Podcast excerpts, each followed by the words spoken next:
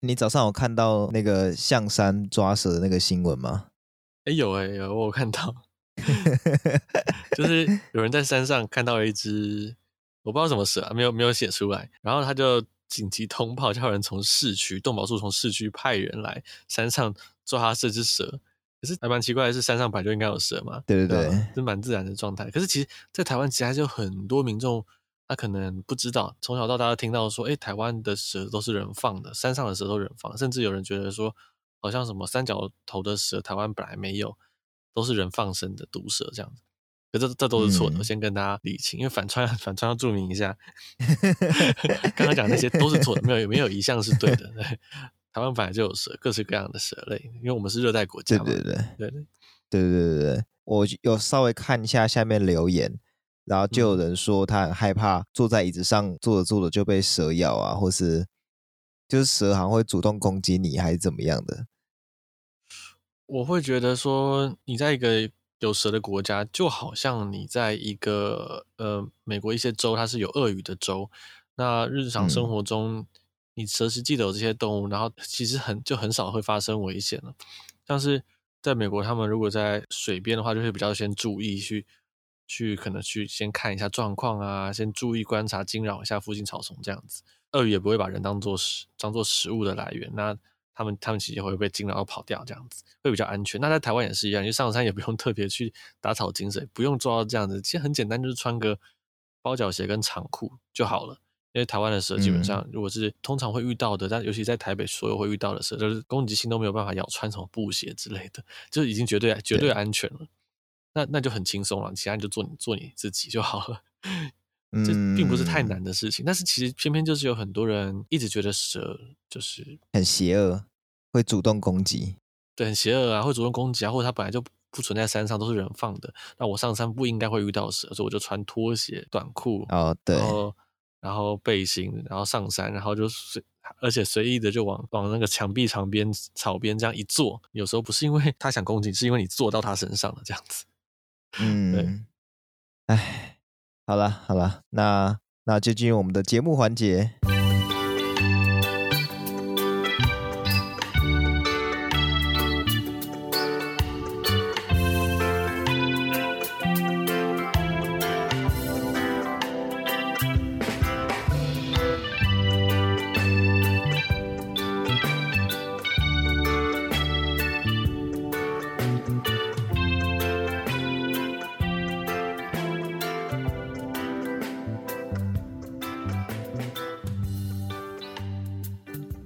Hello，大家好，我们是 TPHA 台北城市狩猎，用轻松又专业的方式带大家体验大自然的生态导览团队。欢迎来听我们的生态杂谈，一起了解台湾和世界上的生态议题与时事。我是世祥，我是口勇，我们每个礼拜六中午十二点都会准时上架。好，那欢迎大家又来听我们生态杂谈的节目。不知道大家在听前面我讲话的时候，有没有觉得我的语气比较没有那么亢奋？绝对不是因为今天我们到凌晨十二点四十分才开始录音哦，绝对。好啦，是因为我们今天要讲的第一则新闻呢，是呃比较严肃一点的，先跟大家预告一下。那我我们前面呢会先尽量用比较客观的态度来去陈述这个事件的前因后果。那后面呢，再跟各位分享一下我们自己的想法。那不过呢，我们要预告的是，为了让大家比较能知道这个新闻的严重性，呃，我们不会去避讳去陈述一些真实的状况，但这个比例不会太高。而且如果真的太严重的词呢，我们还是会过滤，不用担心。不过就是提醒一下，就如果各位正在吃饭的话，就就大家可以斟酌收听呐、那有小孩的人呢，可能。爸爸妈妈或是其他人大人就在旁边稍微辅助解释，或是就先不要听这一集这样子。好了，前面这个前提应该够多了，大家应该他说哇，到底是什么新闻需要提示到这种程度哦？哦，我觉得这是有点暗网等级的新闻啊，所以就是这么需要这么多前情提要。好，OK 哦，好，那今天的第一则新闻呢，我们要聊的就是。BBC 揭露的国际虐猴集团，好，那如果大家还记得我们在 EP 二十三集有说过，在台湾有人卧底揭露台湾非法拍摄鸟的产业链，这个新闻大概比那个糟糕一百倍以上哦。对对，其实其实这动机而言也糟糕很多。拍鸟的人可能，呃，除了业者本身之外，有些人有有部分的人是可能是因为想拍到好照片，他可能对于后面的一些伤害还没那么了解，这样子。嗯。而，意外造成伤害，间接造成伤害，但是但是这个这个是真的是虐猴，就是它是一个虐猴的案件这样子。好，那事情前因后果，我我挑几个重点。呃，大概一年多前呢，BBC 就开始卧底调查这个虐猴的社群哦。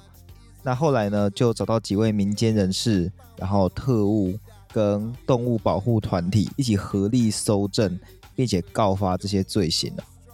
那这些社群呢，从脸书、呃，YouTube 都可以找到这几位民间人士呢。其实也是从这些我们非常常用的脸书啊、YouTube 这些管道得知，居然有这样子的族群存在，然后愿意挺身而出的。那其中一位叫做 Lucy 的人，他就表示，他一开始呢是习惯看一些可爱动物影片。那其中他最喜欢看的是日本动物园的黑猩猩家族哦。那 YouTube 演算法就记住这些关键字了嘛，跟猴子有关的。所以有一天呢，Lucy 就看到猴子穿婴儿服装被迫洗澡跟被迫直立行走的影片。那这时候呢，他已经觉得这些影片有点怪怪的了。后来甚至有出现猴子被拍打，然后泼水这样子的影片。虽然 Lucy 有去举报这些影片哦，但似乎呃 YouTube 平台并没有做出什么样的举动。最后呢，第一部的猴子的虐待影片就出现在 Lucy 的 YouTube 里面了。那这些虐待影片呢，主要是以长尾猕猴为主，而且这些影片似乎都是来自印尼。那这些猴子呢，是有固定班底哦，有他们是有名字的，有一些喜欢看虐猴影片的人，他们的猴子明星。在 YouTube 上面呢，有数百个频道都有上传这些虐待婴儿猕猴的影片，甚至有些猴子就在影片当中死去了。对，这这真的非常残忍哦！而且我觉得，我觉得这些有些有些人喜欢在看这个影片，他很可能是要满足一种他对于伤害他人的一个想象，就是对于他。这种看到这种画面的想象，但是但大部分人可能很难接受说，如果有另外一个人真的在眼前被伤害，自己能不能承受得了，或者是真的有在执行这个人，他会不会有一些法律上的责任？那这个时候猴子呢，就变得成一个代代罪羔羊，那在这边承受了这些事情，那其实呃，我们不得不说，它还是依然是一个非常残忍的事情。但这些都还只是起点哦，在暗网跟 Telegram 的群组里面，还有更惨无人道的虐待影片。那其中他们对猴子做了什么事？这边我们就不方便在节目上面说了。可是如果大家知道暗网是什么的话，那应该可以知道这些事情是多么的可怕。如果不知道或者真的想要知道有什么事情的话，可以去看 BBC 的相关报道。那透过这些呃虐待影片里面的蛛丝马迹呢，警方才找到这个组织里面的几个重要成员，但是。有些比较吊诡的事情哦，就根据报道呢，这个集团里面有一个昵称叫做 Torture King，跟一个叫做 Mr. App 的重要成员，他们是主动联系有关单位，那他们声称自己是卧底人员，是为了揭发这个世界上这一群喜欢看虐猴影片或是有虐猴倾向的这这群人，所以才去投身这样子的集团当中当卧底。但最后呢，投入过多，以至于成为重要成员。这个 Mr. App 他甚至是首脑，其中一个群组的首脑。但呃，有一位心理学家是说到，他不认为这些人说这种呃为了减轻自己的痛苦而加入的这种说法是合理的。他觉得这个不不不太正确。这个心理学家认为哦，就这些人通常是长期就有这样子的欲望哦，不然真的不太可能说。自己原本不会这样做，但看着一群人虐猴，自己觉得很痛苦，然后就突然觉得，嗯，你知道什么能让我更好吗？呃，我也跟着用很惨无人道的方式虐待猴子，应该可以让我更好。这逻辑蛮怪的。对，这是这个感觉就像是另类的对抗怪物，想要发现自己也是怪物的这种例子。我觉得人类的心理真的很可怕。对，确确实。那这种虐猴的事件呢，其实有很多环节跟儿童虐待团伙是异曲同工的。或许这些人的行为动机也也是一样哦。不过至少在访谈中会发现，每个人的原因似乎都不尽相同。不过我觉得这个偏向心理学的范畴，所以我们这边就不班门弄斧了。不过在美国呢，拥有虐待影片不一定会违法。但传播虐待影片最高可处七年的监禁，而且这个七年监禁也是目前这个事件呃被判最重的一个刑罚。那说实话，我真的觉得七年真的是太少了。不过报道里有说，干部就是经营社群的人跟虐待的执行者其实是不同人的。那或许呢，在搜证上面要证明是谁虐待，或是。谁在这件事情上面是责任怎么去评估，可能也有难度啊。至少新闻里是没有说，就是有人因为去虐待而受罚的。那这边这边，我觉得跟大家补充一下，就是我们前面讲到虐猴影片，它并不是无偿的在做这个，为了满足他们自己心里的呃可能各种欲望啊什么的。这个虐猴影片呢，它其实是有购买者，是它的受众是会付钱到。要求这些克制化的内容的，嗯，那当然我们也可想而知，那你付的钱越多，那就可以要求越多。那甚至有一些猴子在后面，呃，前面有讲说他已经死掉了，也可能是因为过度的虐待这样子。对，嗯，所以我们才会把这个称为一个，它它是一个很黑暗的产业链，而不是而不是一群爱好者自己在自发性的做这样的事情，然后就是免付费的分享这样子。所以这才是一个很可怕的事情。嗯。好，我觉得我们到这边可以喘一口气哦。目前呢，在这个案子，至少就 BBC 的报道而言，有一个群组的有关人士被起诉。YouTube 上面呢，虽然还能找到一些很奇怪的猴子影片，但真正明显虐待的已经找不到了。那脸书上面被 BBC 指出有虐猴内容的社团呢，也已经被删掉了。不过这显然是一个非常非常大的呃深渊哦。这些虐猴的事情呢，我我其实相信，此时此刻一定还在某个地方继续进行着。那就是我们客观报道这则新闻的部分呢，就到这边告个段落，这样子。对对，我觉得我觉得这种事情真的很难办的，毕竟你想人人失踪还比较容易被他的家人们通报啊之类的。那这样子的事情他要默默的做很容易，因为野外少了一只猴子。就少了一只猴子，我相信都没有任何人知道。对，那对于猴子来说，它的大脑的理解力，呃，没有人类这么好，它根本不知道发生了什什么事情，所以它在知道今天会受害之前，他们也没有办法像一些呃被监禁的人一样，没有办法做好一些心理建设。事情突然就发生了这样子。那对对对对，我前面有说那个那些在 YouTube 上面受虐的猴子，就有些是算他们的明星猴子，那有一只叫做 Mini。也是这个 BBC 报道当中一个比较主要的主角。那那那个 mini 的主人就是会虐猴，他可能会他会可能会让猴子去撞墙，或是或是去拍打那个 mini 这样子。可是他自己后来又跟有关单位去呃算是自首，他他也觉得说他他知道自己这样对 mini，可是他叫 mini 的时候，mini 还是会去亲近他，他自己觉得很自责。我觉得这根本就是我觉得心里有病吧。对，我对我也觉得。好，那我我在准备这些资料的时候，其实我我真的有尝试去查一些资料，就是，但我我真的是每查一些资料，打一段讲稿就要 休息一下，喘一口气。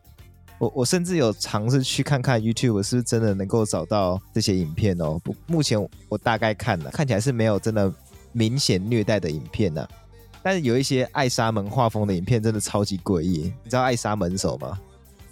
那是什么？Elsa Gets，你听过这个字吗？我知道，我叫 Elsa，Elsa 就是那个嘛，那个 Let It Go 不是 Let It Go 那个 是吗？我我真的不知道。嗯嗯，哦，你不知道？好，嗯，嗯，好好，我我稍稍简单说明一下。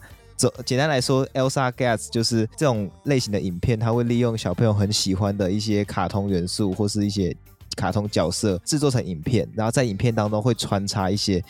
非常不宜儿童看的内容，然后让那些卡通人物做，那哦很难防范，因为是卡通人物的影片，家长不一定会注意。可是呃儿童可能就会因为这些影片而被潜移默化的影响，认为说好像这些是无所谓之类的。好，总而言之呢，就非常可怕的东西。那呃，我我只是想要提说，我查一些查那个猴子影片，看到那种艾莎门画风的影片，真的非常非常诡异。不过有有一部影片，其实两部了，它就是 Part One 跟 Part Two，是呃我刚刚所提到参与这个揭露案件的一位民间人士，他有把过去那些在 YouTube 上面的虐待猴子的影片频道还有留言都截取下来存档的影片。我只能说，真的是 Oh my God，Oh my God。我我我只敢看那种，就是下面那个时间轴跳出来那个画面，快速的扫过。那即便我只是这样快速的扫过，我也看到了非常非常不得了的东西，我真的是要吐了。对，真的，其实很多那种超越常人心理状态能够承受的那种很极限的那种心理刺激，其实真的我们都很难承受的事情了。对特定的一些人来说。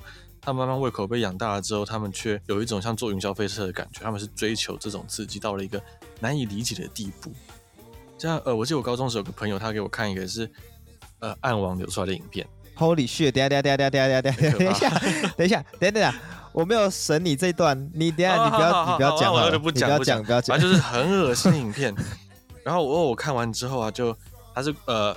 我不讲，我只讲他是跟墨西哥黑黑道呃、啊、对付仇人有关嘛。然后我看完之后就、啊、就哇，整个眼前一片黑，是真的黑哦，有点像是中暑了，突然中暑那种黑，像头被重击那样子，然后冒冷汗，我恶心想吐。所以我今天没看完，我知道后面会怎样，就、呃、是我没有能力看完。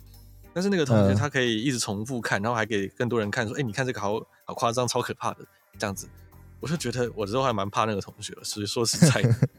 但我又很确定，很奇怪他，他除了那件事之外，呃，我那几年他就是观察他，他也就是一个各种行为都非常正常正常的高中生，因为我们那个时候都高中嘛，对吧、啊？嗯，所以我只能说，寻求这类刺激的人，我们从来都不知道到底有多少人。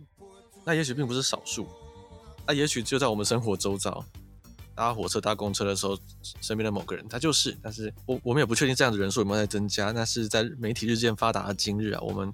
逐渐追求更高更强的感官刺激的情况下，像是我们要求猫猫的影片要更可爱啊，然后什么情侣吵架的影片我们看多了觉得要更辛辣啊，这已经不够看了啊，或者是我们觉得嗯那种高难度挑战的那种跳楼梯的那种啊，或者是在爬爬大楼那种影片啊，要越来越刺激，然后有的已经接近在玩命了，甚至不用绳索这样子，点击率却非常的高。那我们在往这个方向接受。呃，帮自己去促进感官刺激，去追求这种事情的时候，是不是有另外一小群人无意间的被带往了另外一个比较反社会的感官刺激的方向，也是有可能的。对，这是有可能的。真的太可怕了，大家，嗯、我们还是多看看书吧。我觉得，我觉得追求极限可以往。更可爱的猫猫影片那种来去追求了，就是看哎、欸，这已经不够可爱了，已经没办法满足我了，我要再往下找。我那我觉得再说回来，我真的觉得 YouTube 真的是有病，他们的审查机制真的很烂。就、嗯、那个看到前面有就有民间人士举发，但当时却没有立刻下架，就让我想到最近不是有这个 Me Too 的社会议题吗？Me Too 你总该知道了吧？知道知道。那有一个 YouTuber 叫西兰，那他有一个一支影片，一个小时都很长，他介绍所谓的 PUA 跟红药丸是什么。那他就讲说，有一些 YouTube 频道就在做这些事情。他说 YouTube 没有没有下架他们，所以我看完西兰影片，我就有去查这些频道，结果居然真的没有下架，YouTube 居然看得到，就看到有一些频道 YouTuber 他们他们就。上传影片是他在 PUA 别的女生哎，真的真的很扯哎！哇，但，我觉得 YouTube 都不知道到底什么影片真的要下架，或者他们的审查人力到底足不足够，都值得存疑。并像是最常见的是做炸弹十字弓的影片，嗯，但是很多是国外的，用英文搜寻也有。那他他们都没有设定年龄限制，也就是说也没有被审查到，小朋友都看得到。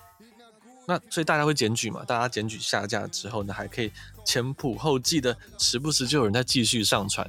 嗯，也就是说下架以后，你可能放着不管，一个月后再查，又有一部新的教人做炸弹或十字弓的影片，真的真的很夸张。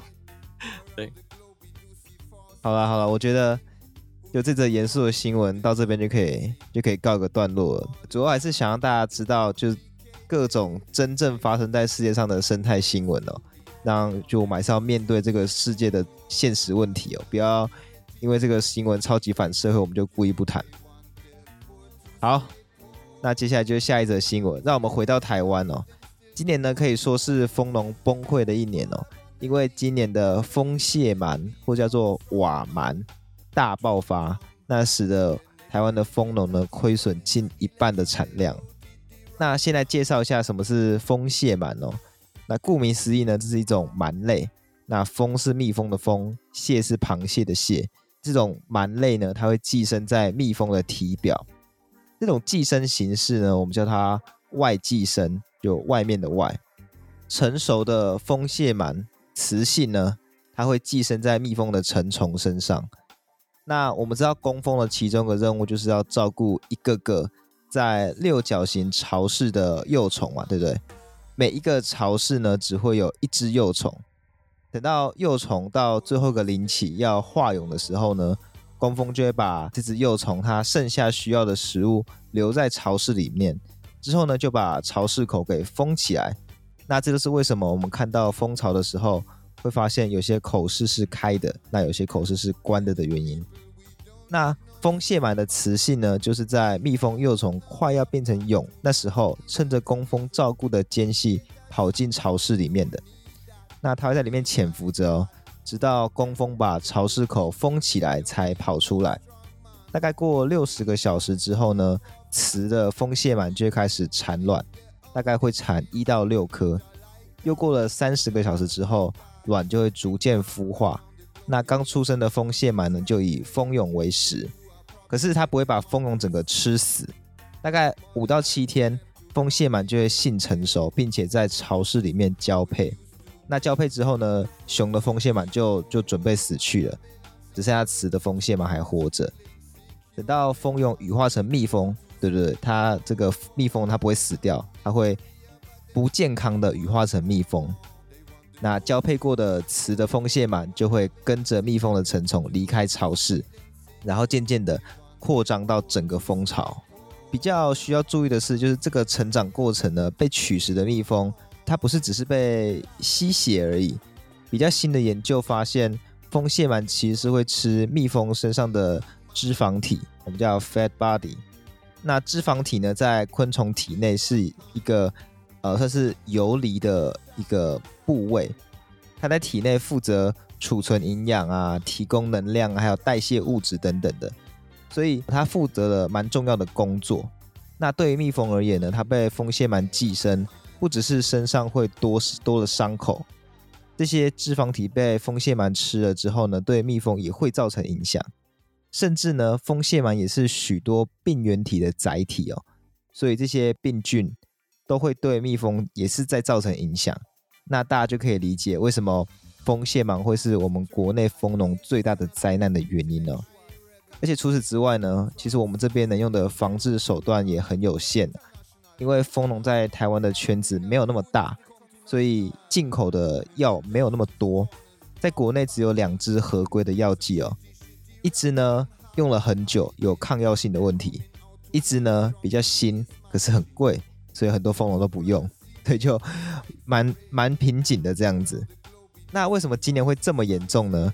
原因是不知道大家还记不记得，去年十二月的时候气温都还很高嘛，那这就让蜂蟹螨族群的成长期变长很多，所以呢族群就变得很大。那等到一二月真的变冷的时候，那个族群已经太大了，所以对蜜蜂的伤害非常非常高。而蜜蜂呢又因为太冷，所以抵抗力下降，那这才导致悲剧哦。所以呢，呃，关于这则新闻呢，我们就只能祝福蜂农可以挺过这关啦。对，真的很多人其实呃会以为说养殖业、畜牧业、养蜂业，他们呃会对这些职业造成伤害的会是更大动物，像是我们会看到说，哎，是不是养羊的它会被怕被狼吃？嗯，那养鸡的会怕会被蛇给吃掉？那蜂农的蜜蜂呢，是不是会被螳螂啊、虎头蜂这些昆虫给吃掉？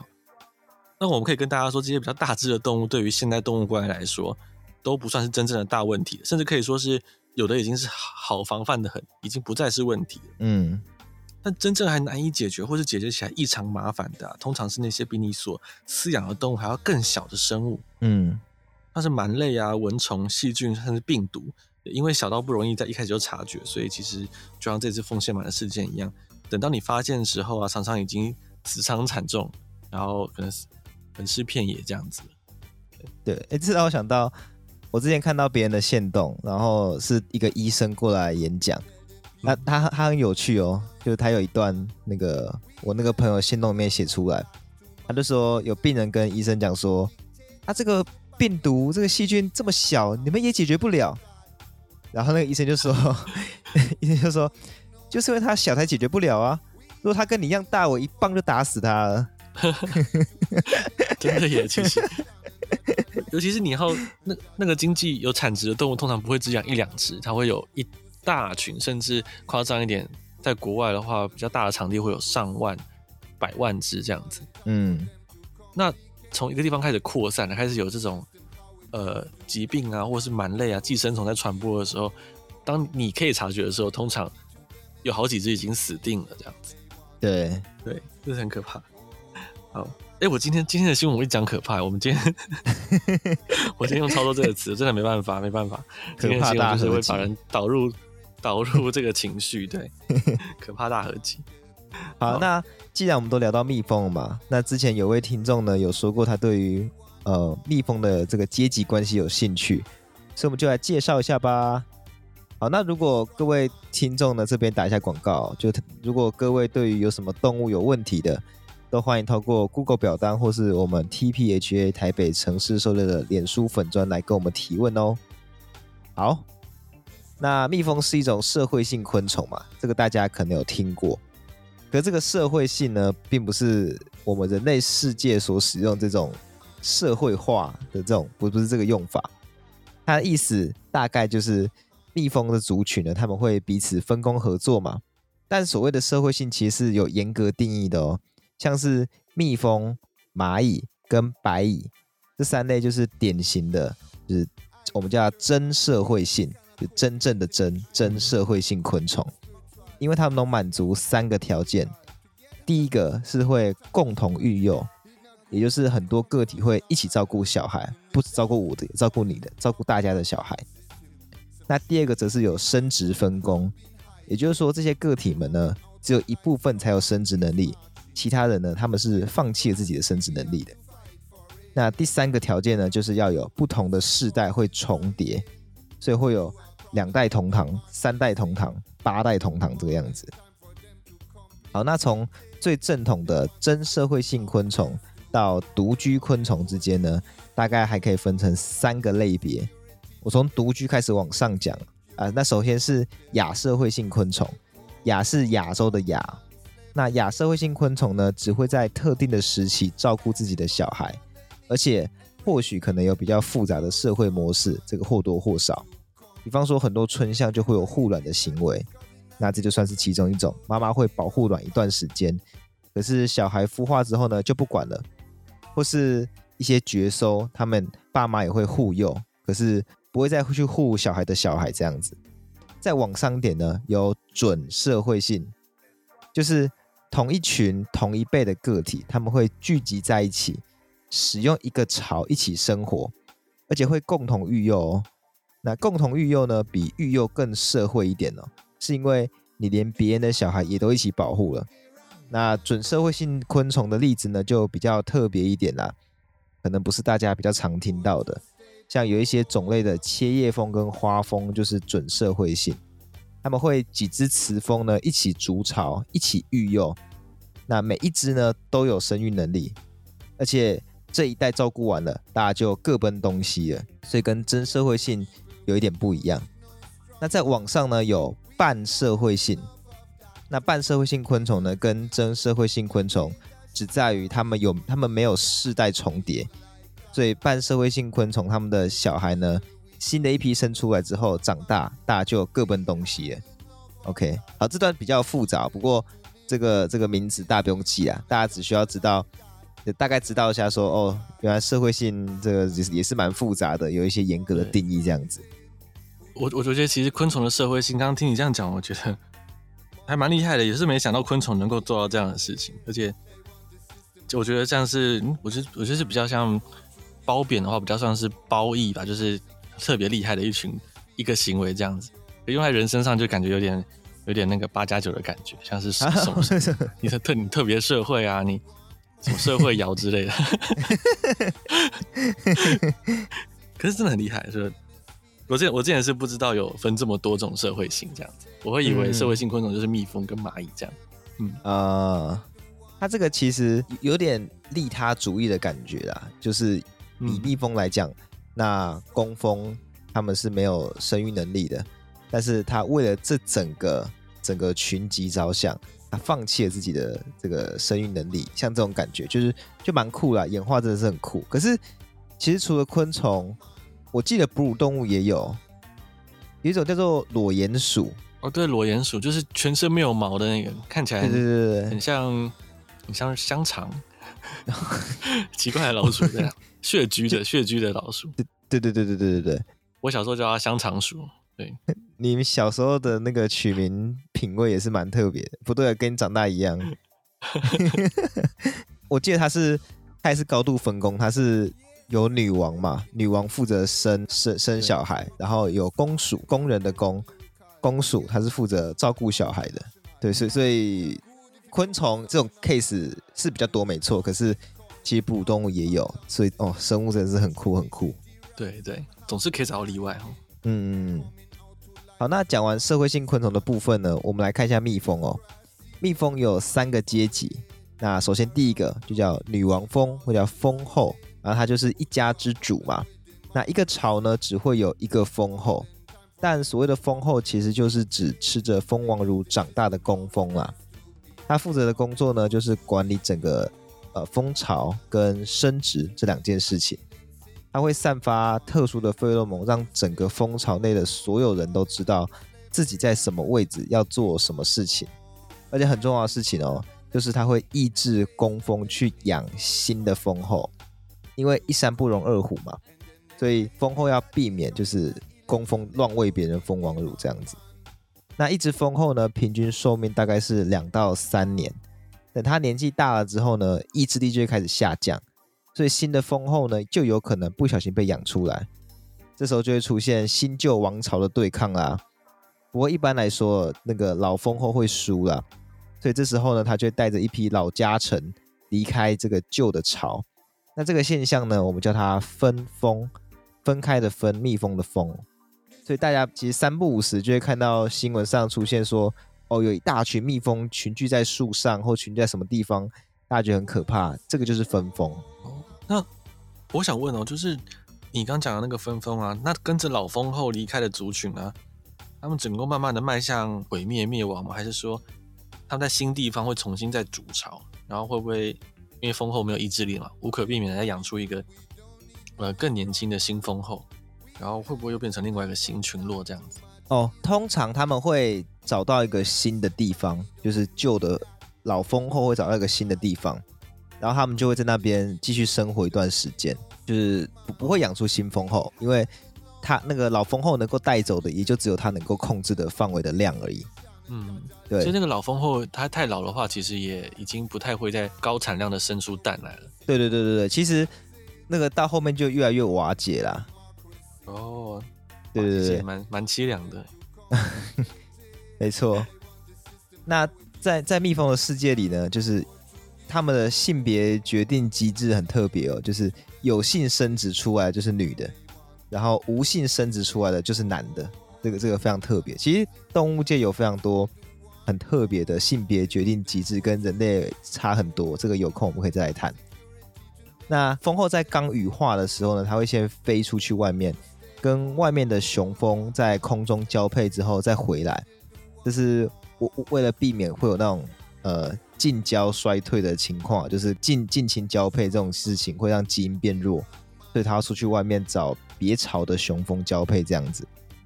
好，那交配完之后呢，这个交配的精子会放在蜂后体内一个独立的空间，等它要产卵的时候呢，他在看到底我要产受精卵还是我要产非受精的卵，那这就看他到底是要工蜂还是雄蜂啦。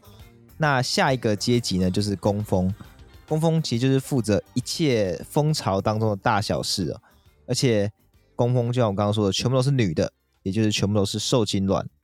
那工蜂的寿命大概是四十五到六十天左右。不过大家比较少听到的可能是，工蜂其实在他这一生当中，工作是会再细分的。那其中一半的时间呢，会主外，也就是我们说是外勤蜂的阶段。那另外一半时间呢，是主内，也就是我们说是内勤蜂的阶段。那好，口勇，你你猜？工蜂是先当内勤蜂，再当外勤蜂，还是反过来，先去外面闯荡，闯荡之后再回家做事？我觉得这个应该考不倒我，因为我之前很喜欢蚂蚁，所以我就特别研究过蚂蚁的社会性。那蚂蚁的话，他们会在会派呃比较老的蚂蚁去外面侦查跟探索这样子。那年轻的蚂蚁就在家里面顾顾小孩，而且遇到威胁的时候，他们说会去保家卫国这样子，会去做、嗯、呃防守蚁巢的工作。但是还蛮奇怪的，就是如呃，如果真的打起来，冲最前面的还是老老工蚁这样子，嗯、uh-huh.，对，还蛮复杂。但是我觉得，照你刚刚在问的问题，他们应该是先当内勤蜂，再当外勤蜂，是这样吗？好，没错，没错，没错。哎、欸，我答对了。他们的生命的前半段会先当内勤蜂，然后后半段是当外勤蜂。这个其实有逻辑的、哦，我们等下可以再讲。所以它刚羽化。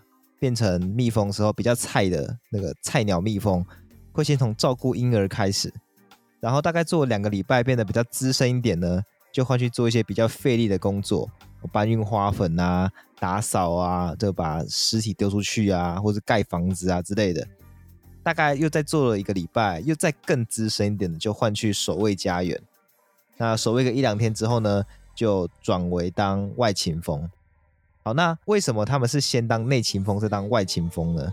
那原因就是因为出去外面是比较危险的事情，到外面采蜜什么的风险比较高，所以呢，如果要折损的话，就是会挑那些就快死掉的蜂去做折损，这个效益最高。所以他们自己本能的体内会有一些费洛蒙还是激素什么之类的会改变，他们会知道自己的位置该变换了。这个这个我就不确定了，这种比较比较细节的机制部分到底是如何去调控？这这个我比较不太确定，这应该是蛮复杂的，也有可能是那个女王蜂逼他的，但我不确定啊。哦哦，我觉得也蛮有可能的。好，那最后就是雄蜂了。那雄蜂很爽哦，雄蜂它一生只需要做的事情就是跟蜂后交配就好，而且不是跟自己家的，是跟别人家的，那就是为了避免我刚刚所说的近交衰败的问题。那也是因为它负责交配的关系哦。其实研究有发现，蜂蟹螨比起工蜂哦，喜欢雄蜂的比例是高达八倍左右。或许是因为就是多寄生在雄蜂身上，这样就可以借着交配的时候转移宿主，然后就可以扩张到别的巢里面哦。不过因为雄蜂这么废嘛，所以当蜂巢资源短缺的时候，第一个被赶走的也是雄蜂。嗯我觉得在平常日子里，他算是过着一个还蛮惬意的生活。不过他还是主要帮忙传递蜂蟹螨的一个角色，所以他其实算是过着惬意，可是又只会搞事的日子。对，而且他其实，在蜂巢当中吃的也比别人多。我不知道为什么，他也没干嘛，他吃的比别人多。哦，还还好吧，男生吃的都比女生多，食量比较大。你要确定呢？我吃很多啊。我不知道，但是雄蜂不像工蜂嘛，它没有在做一些勤务，没有在做事吧？没有，没有，没有。哦，还是说它体内需要那些生殖构造比较耗能量？哦，这你要这样讲好像也有点道理。像是有一些动物的灵活性也很强的，它的那个像猫结扎后呢，它大幅的减少所需要消耗的能量，就结扎后的猫超级易胖，公猫的话会超级易胖。啊、哦，确实我，我我我知道。就是帝王斑蝶，就是我们之前介绍紫斑蝶有讲到的，在美国迁徙能力非常强。帝王斑蝶原因就是因为他们刚羽化出来的时候，会先让他们的生殖系统陷入治愈的状态，就是暂时不发育来节省能量。就是有有几个比较耗能量的的构造器官，像是大脑、生殖构造，其实对有可能会影响。呃，有可能，有可能。好，那。以上呢，就是我们这次借由风蟹螨爆发的事件来跟大家介绍蜜蜂的部分。那当然，呃，说到蜜蜂对全世界植物的授粉工作有多重要的这部分呢，我是觉得台湾的教育都是做的蛮好的，应该是无人不知，哪家不晓。对，所以我们这边就没特别讲了。但倒是像工蜂还会根据不同的日龄有不同的工作，这个可能大家就没有听过。还有关于社会性，还有各种不同的分别，可能这个大家不知道，所以这边就呃补充这个部分的知识给大家这样子。好，那今天的节目呢，其实差不多就到这边。如果喜欢我们的频道呢，欢迎到，哎呀，我觉得这边好好硬哦。对我我我我觉得我可以讲，就是其实我们本来。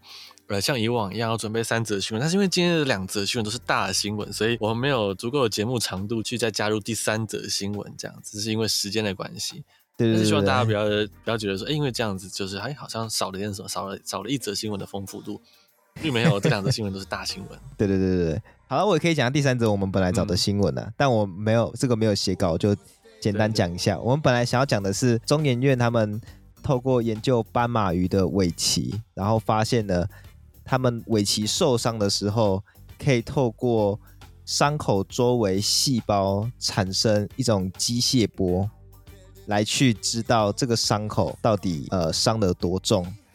对。对。对，这但这这个这个比较研究一点，然后我不确定这样讲大家知不知道。但 anyway，我们本来想讲这个新闻，因为这个新闻有关乎到过去我们其实不太确定一些会断尾求生的动物啊，或是一些有再生功能的动物。他们通常伤的越重，那个回复力会更好一点。那我们不知道为什么，就是他们他们怎么知道他们伤的更重？到底这个怎么去判断的？所以这个机制可能就跟这件事情有关。就本来想要讲这个新闻呢，不过这边还是放在最后简单带过，呃，稍微满足一些大家对于有趣新闻的渴望。有这个渴望吗？我不知道。好啦好啦好啦。好，那今天节目呢就到这边告一个段落。那喜欢我们的频道呢，记得到各大 Podcast 平台给我们五星好评。对于我们或是有什么生态议题有兴趣的，也欢迎透过 sona 的赞助连接或是我们的 Google 表单跟我们说哦。